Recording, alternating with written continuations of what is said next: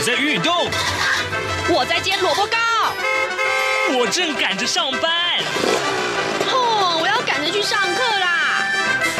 这个时候，我们都在听夏志平制作主持的《早安台湾》。早安台湾带给你最热门的时事访谈，最感动的人物专访，最直接的民意表达。对，让我们一起收听《早安台湾》。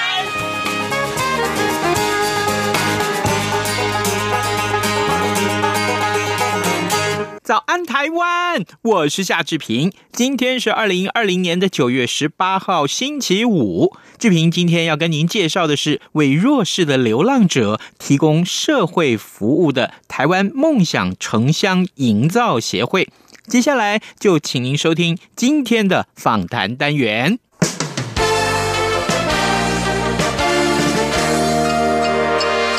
早安，笔记本。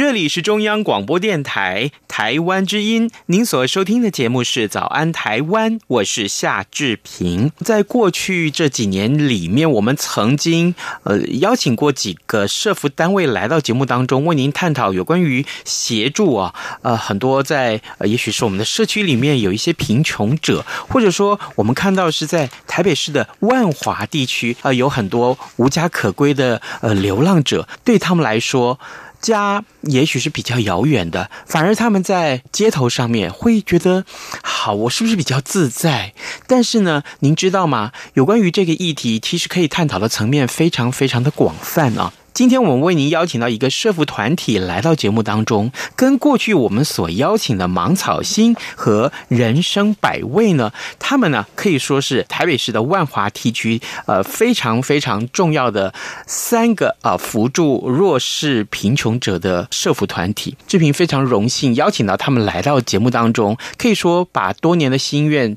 也真的是了结了啊！因为他们可以在这个整个拼图当中做一个完整的结合。让我先来介绍一下今天的受访者，他们是台湾梦想城乡营造协会的两位成员。我们首先欢迎的是弱势培力企划古明韵，他的外号叫猴子。猴子，你早。好，主持人早。另外一位呢是活动计划陈秋心，秋心你早。大家早安。是，请哪一位为我们来介绍台湾梦想城乡营造协会好不好？来，请邱心。好，梦想城乡是在二零一四年成立的，那是由目前的师大社教系的教授徐明雄老师成立。呃，创立的缘起是因为老师其实本身是万华人，他在底层劳工的家庭长大，那其实一直以来都看见，就是他的。爸爸、叔叔，家里家族中的男性们，其实都在做着比较底层劳动的工作，像是嗯、呃，可能货车司机，可能是水泥工人，可能是厨师等等，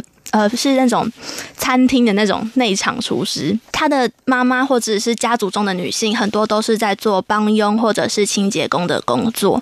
那他小的时候觉得他的爸爸妈妈很厉害，能够。解决家里的所有问题，但后来长大才发现，原来这样子的工作其实不是那么被大家肯定的。嗯嗯，到了二零一二零一二那时候，有发生一个事件，是台北市有一个议员鼓励公园的清洁队在寒冬的时候泼水清洁地板，但是在那个时候的同时，是那个公园是有很多的流浪者休息的地方。嗯，对，这个事件发生之后，其实引起了蛮大的争议。有的人觉得，对啊，那些人一直在那边，应该要驱赶他们。另外一派的人觉得，可是现在是冬天呢，嗯，他们也没有别的地方去。是。对，明雄老师那时候看到这个事件，其实心里很难过，因为他就是在万华长大的，他其实很了解万华的生态，然后也一直在想，这个社会难道只能透过驱赶这些人来达到大家心里理想的城市吗？除了驱赶之外，有没有别种可能呢？那老师其实本身是学教育的，所以他很重视的就是每个人的独特性能不能够被展现出来，每个人的独特性跟价值能不能够被看见。对，所以他后来就在想，哎，其实万华有三群很不一样的人。第一群人是比较贫穷的、弱势的流浪者等等，或是中低收入户。那另外一群呢，其实是大家对于万华想象也是老城区有历史的地方，所以有很多传统产业的在地店家，它可能传承了三四代，有几十年的历史。再来一群人，其实就是万华的年轻人们，甚至是整个大学里面的年轻人们、大学生们。嗯，因为老师本身是大学老师，是老师在想，这三群人听起来很不一样，但能不能有一个合作的可能？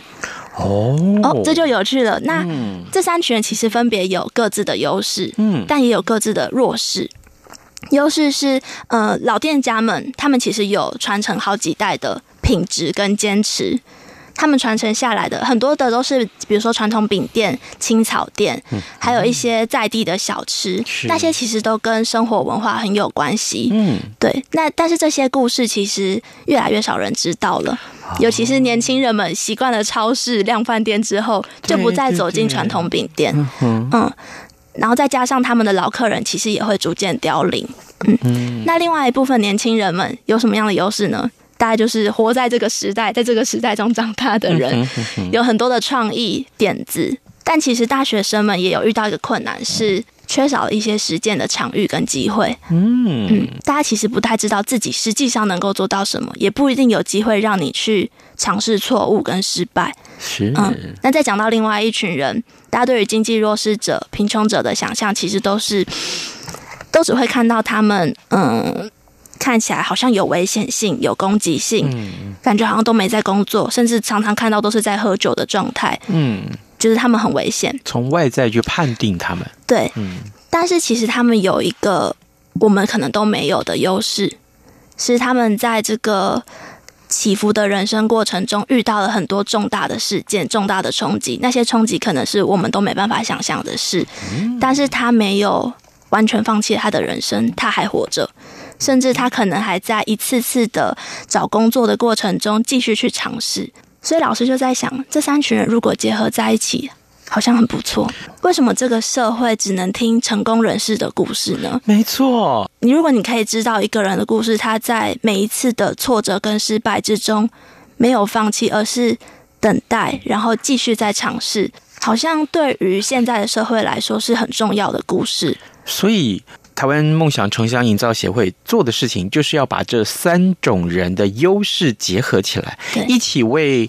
万华啊，一起为蒙甲这个地方做一点什么事情，希望可以帮他们营造一个更好的生活环境吗？呃，或者说，呃，让至少让大家来到这个社区的时候，来到蒙甲，来到万华的时候，看到这是一个不一样的城市风貌。我们其实有很多的专案。有导览班的方案，它主要是在整理故事；有木工班的方案，有这次的脆弱画室的专案。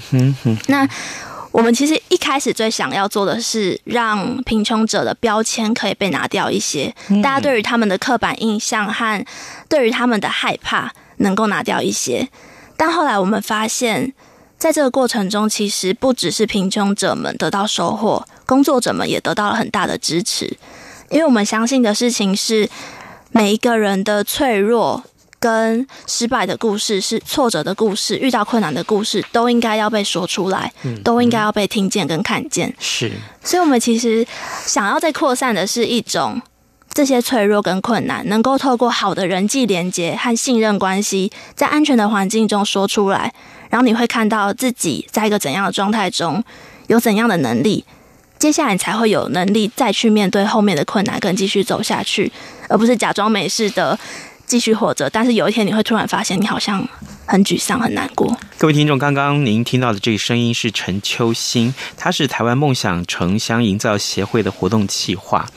刚刚秋欣告诉我们，有一个活动叫做“脆弱画室”。看到“脆弱画室”的一个缘起，还有他描述的故事过程，我是特别感到兴趣。所以接下来，猴子，我想请教你，你可不可以对我们的听众解说，就是“脆弱画室”的构想是怎么来的？嗯、然后呢，呃，为什么有这么一位老师，他愿意在画室里面教流浪者或者是贫穷者他们来学画？我们的“脆弱画室”其实是经过不断的尝尝试跟失败，嗯，然后慢慢有长出一个模样。然后我大概会用三阶段来讲，嗯，哦是对。第一阶段的时候，是我们刚成立二零一四，大概到二零一六的时候，那时候其实呃，我们就有很多美彩嘛。我们想说用多元的方式，是因为一个人如果他真的要有长出一些力量的时候，他其实是需要表达自己的需求，甚至情绪还要有一个地方有一个空间。那那时候。候其实我们没有特别的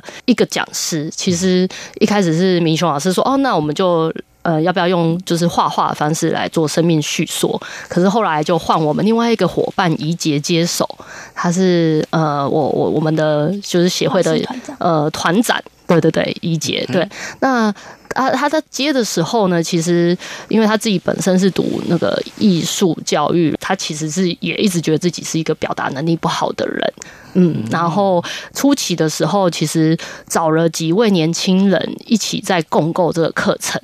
然后那个时候其实蛮辛苦的原因是因为，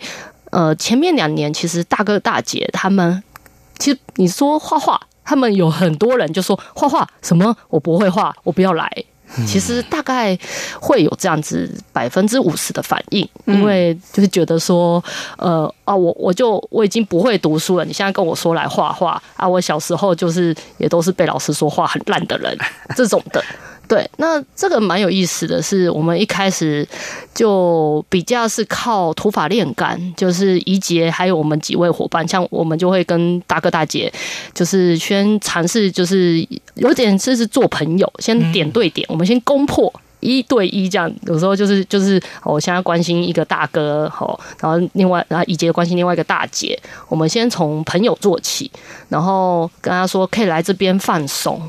放松，然后跟人聊天，然后我们找了一些年轻伙伴当学伴，然后初期这两年其实蛮辛苦的，是要跟他们先建立关系，先跟他们呃用一些很简单的主题，譬如我的童年，这个这个每个人都有。所以他的他的他的那个架架构是，呃，很很很很舒服，很轻松。大家来，你甚至呃，我记得有一个北北，他其实我们还有去教会上过课，他其实不太会，不太画，他可能很快就画完了，然后也很安静。可是也很有意思的是，因为我们后来就是相处了两年多，呃，慢慢他就可以去讲他过往去航海的生命经验。对，这这初期是蛮靠人跟人的连接，中期的时候。呃，要必必须讲，其实我们还是会有很多流动。当然，因为我们就会去跟他们，真的就跟剩下的人说，哎，我们现在还是想要呃问大家喜不想不想继续下去。其实大多数留下的人都会想要好好的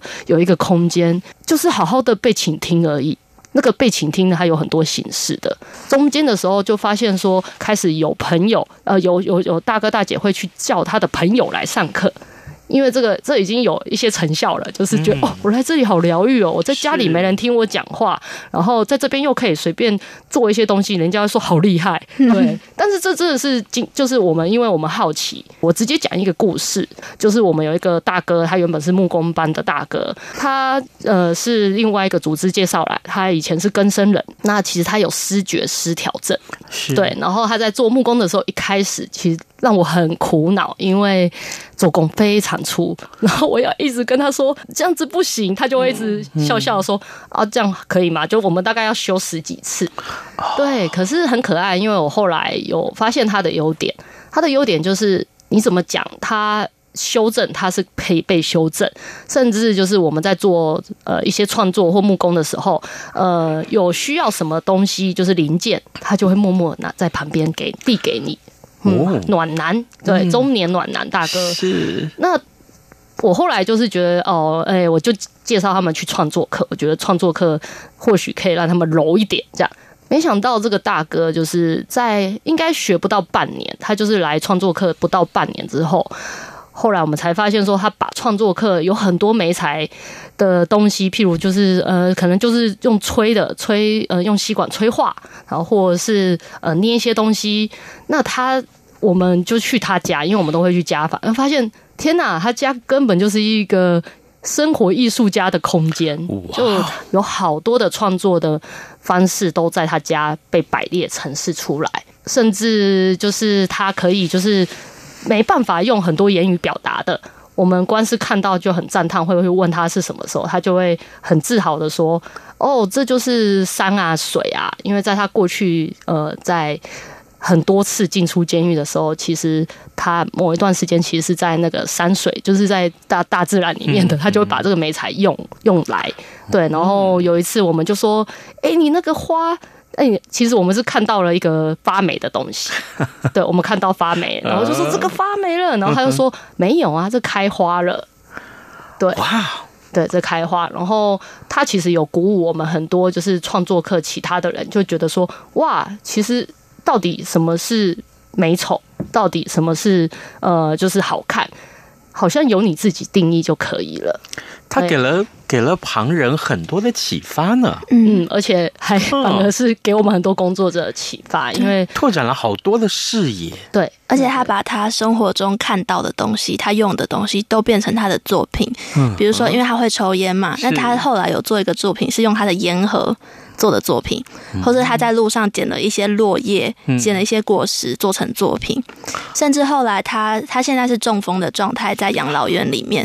结果因为他没有在养老院里面没有太多艺术美材，他就把那个生理食盐水用完的那个空瓶剪开之后，在里面贴满了粘土跟各种颜色的土，揉合成一幅作品，再把它组装起来。哇！因为我们就是想说，因为他中风嘛，那要复健，所以我们就买了很多那种不用太精细的一些美彩，就是轻粘土啊、毛球啊，然后或者是一些很很简单、很简单的什么呃刻画、蜡笔刻画，随便就是他他其实你就会发现，你给他什么东西，他变出一个很不一样的东西。其实因为他之前就是跟生人出生的嘛，然后他后来默默有受到补助之后，就只是一个就是扫地的阿伯。可是来到我们这边，慢慢变成一个很可爱，在木工班很贴心、开心果，在创作班是一个艺术家。嗯，其实这就是，其实中期的时候，我们就这是这大概是中后期的时候，我们就会发现说，原来就是艺术就不会是你想象中的在博物馆的那种的一个被陈列。呃，你跟他到底有没有连接？因为我。应该是说，其实有很多呃展览其实是很好的，但如果假设我们不知道这个这个，我们没有没有去跟它连接的话，对，那我们在这边的就是创作，它它其实是非常生活的，就是生活到就是你看到那个大哥，他就会去拿便当盒也做成一个东西，对，铝箔纸就一直剪一直剪，他做了很多备料，这样，嗯，那这个这个过程中，我们就会发现说，那这么好的东西，就是这个好的媒介在我们。连比较脆弱、比较敏感，或者是没办法言语的人，他都可以展现一些力量了。那有没有可能就是在外拓展？所以，我们其实现阶段的话，我们就把这个脆弱化是，除了在我们这里面上的这个课程，我们去各个组织去推广。嗯，我们有去重修旧好，他们是专门一个其实呃洗澡。然后教工的地方，对，人生百味开设的，在台北车站南洋街那里。那我们就在那边直接，我们就直接就带着我们的美彩，呃，外展去了他们的那个空间，然后去尝试着让呃，就是也让其这个重修旧好的工作者去，呃，跟也跟他们的就是呃陪伴的对象一起做创作。对，那也也也，其实就是每每一个组织可能后来会发现说，工作者如果去跟就是呃陪伴者一起在做东西的时候，他们的关系也会慢慢的松暖。像让人食堂，他们是专门就是呃也是弱势者在夜市摆摊，那最近也是找我们做这样子的一系列工作坊，就会发现哇，他们平常工作步调超级赶的，因为在夜市，就在这边竟然可以开始慢下来。然后，呃，工作者跟呃，就是呃，学员的关系模糊了。嗯，大家可能不用一直讲工作，是。然后我可以真的好好的听听你可能对生活的想法。哇哦，从两位的叙述里面，我真的是这样认为啊！就各位听众，请你至少你要认同夏志平所说的接下来要说的这句话。我觉得两位的工作有趣极了。你看看你们改变了多少人啊！从原本是更生人的大哥啊，到现在他变成一个 maybe 是在养老院里面啊，在复健院里面啊待着的老者，但是他带给我们随处啊生活随处都是唾手可得的艺术品，他的眼光就是艺术呀。我们每天生活在那个汲汲营营的环境里面。对这个过往的风景丝毫不关心的这些都市人，我们有没有办法像他们这样啊？就是用艺术的眼光看到自己生活的细节，看到自己的价值呢？或者，呃，各位听众，你认为自己的价值只是每天赚钱养家活口吗？听了两位的答案之后，我可以肯定的告诉你，我觉得，嗯，这个万华地区的三小穷，就三个社福团体，我们所做的事情，其实正帮助这些受助者，他们绽放无比的人生光芒。我我必须这么说啊，做的太好，我我心里面是很感动的。各位听众，今天早上志平为您邀请到两位贵宾来到节目当中，他们是台湾梦想城乡营造协会的古明运，也就是猴子，刚刚为我们说的这个呃贫穷画室的相关的内容。那另外一位是陈秋兴，他是呃协会的活动企划。呃，当然我知道在这段时间以来啊，疫情的严重啊，所以呢，让很多很多的募款受阻。呃，我至少访问过不下十个社福单位，呃，但是呢，呃，每个人都会告诉我们，不知道为什么这个愿意捐款的人越来越少。如果今天我们听了两位的叙述，心里面是有一点感动的。他们愿意奉献自己的心力，不管是金钱也好，时间也好，他们可以怎么样跟你们联络？还有他们的这个捐款可以汇到什么地方？我们请猴子告诉我们好不好？嗯哼。呃，其实我们目前的课程还是比较针对于弱势者，呃，就是去呃每周一次这样子的方式。但一般大众其实还蛮可以参与的方式，其实是我们其实最近有开一个就是实体的画展，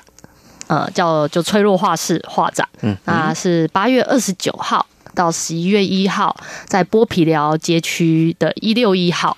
呃，这个部分其实，如果大家也很好奇，说到底艺术可以为一个人，或是为呃很辛苦的，就是贫穷者，可以带来什么？甚至其实也是为为我们这一群年轻人，可以带来什么？可以来看我们的画展，实际的体验。那呃，我们的。这一系列其实也有办工作坊，嗯、有两场工作坊。是，嗯，在我们的脸脸书，请关注我们脸书，其实上面是有写的。嗯、然后还有讲座，是，呃，这些其实最近蛮如火如荼的展开这样子。嗯，那如果真的是会有兴趣想当职工，当然我们也可以，就是呃。可以先留在粉丝页留言啊。不过我们需要的比较是长期的，没关系，反正就是我们先认识彼此这样子。对，那如果是真的小额的捐款，因为我们现在是在推定期定额，好，或是小额捐款，然后目的其实是希望说，因为。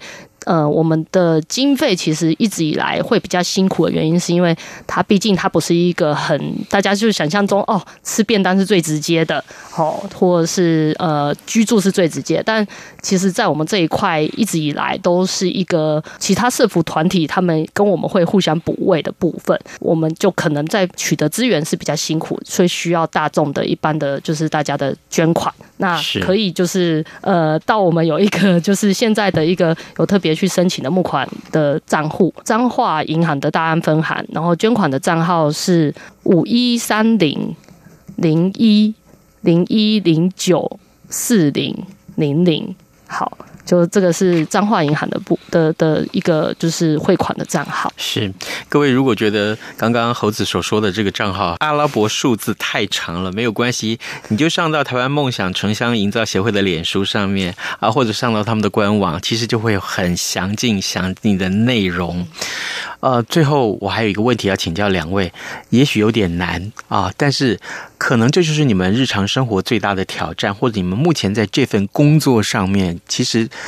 这可能就是你们每天要做的事情。但是我们要把它变成一个超级任务，怎么说呢？其实我相信啊，很多人一开始是没有办法接受。啊、这些受助者他们的身份，我的意思是说，很多人认为啊，他们就会这样认为。为什么只有在台北市，只有在万华区才有这样子的风景？他们为什么不回家去好好的待在家里就好？他们为什么要为这个？城市的这个角落带来这么多的，也许是一般的误解啊，不，我必须说那是一个误解，也许是脏脏乱啊，也许是脏乱，也许是他们身上的异味、既定的印象啊、刻板的印象，但不见得就是正确的。所以这时候，我可不可以请教你们，用一句话来形容？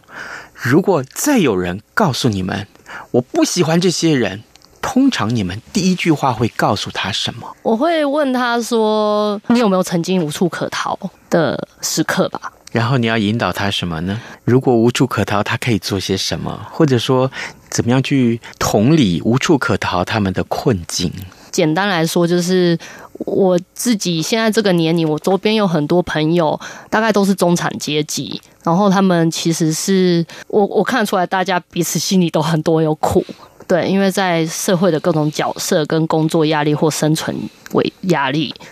可是大家会借由就是健身啊，或者是买东西啊，或者是去做一些就是你可以去旅游各种的方式。但我老实说，就是我之所以一直会很喜欢跟大哥大姐相处，是因为我自己也有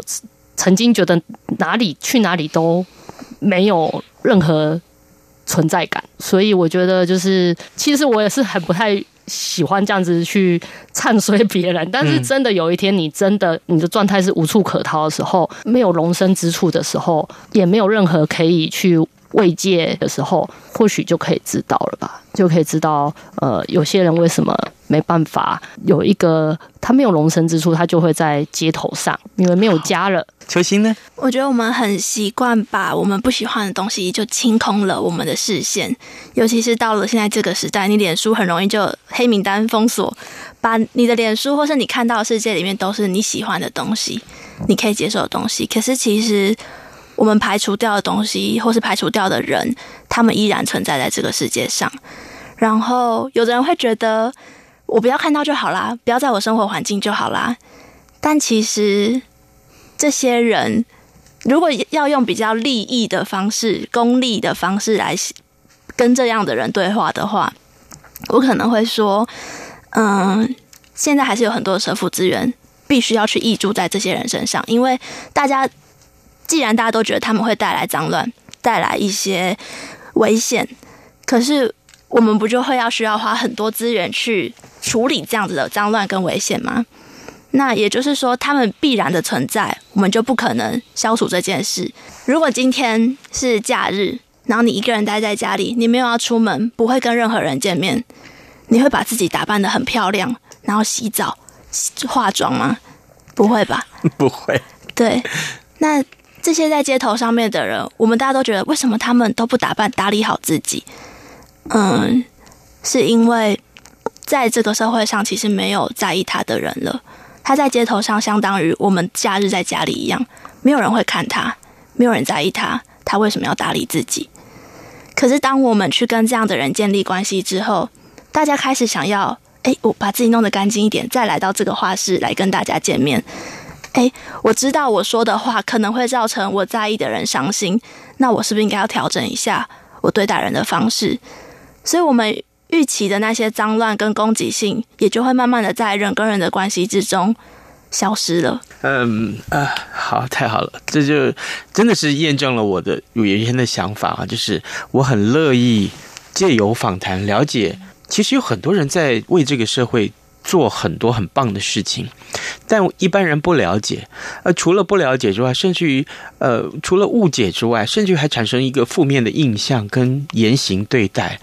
这也就是一直我想要做的事情，就是我多希望大家可以静下心来倾听一个我们不谅解的对方，他们的心里的声音是什么。而今天我们的受访者，台湾梦想城乡营造协会的两位。这受访者，他们这么的年轻，帮我了解，其实这个社会上更需要彼此善意的对待。如此一来，我们的社会才有进步的可能啊！这是最重要的一个基调。也谢谢两位今天的分享，告诉我们这么重要的一些，也许就在你们平常日常生活中就要落实的东西，但是在志平和也许有些听众的他们的。耳朵当中听来这件事情，觉得不可思议，会觉得，哦，原来我也可以赶快跟上脚步，一起做这件事，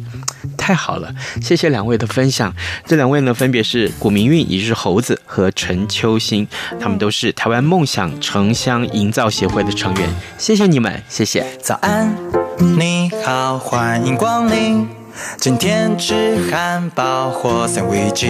加杯饮。各位听众，以上就是今天的早安台湾，祝福您有一个愉快的周末，咱们下周一再见喽。早安，你好，欢迎光临，又开始一天的假惺惺。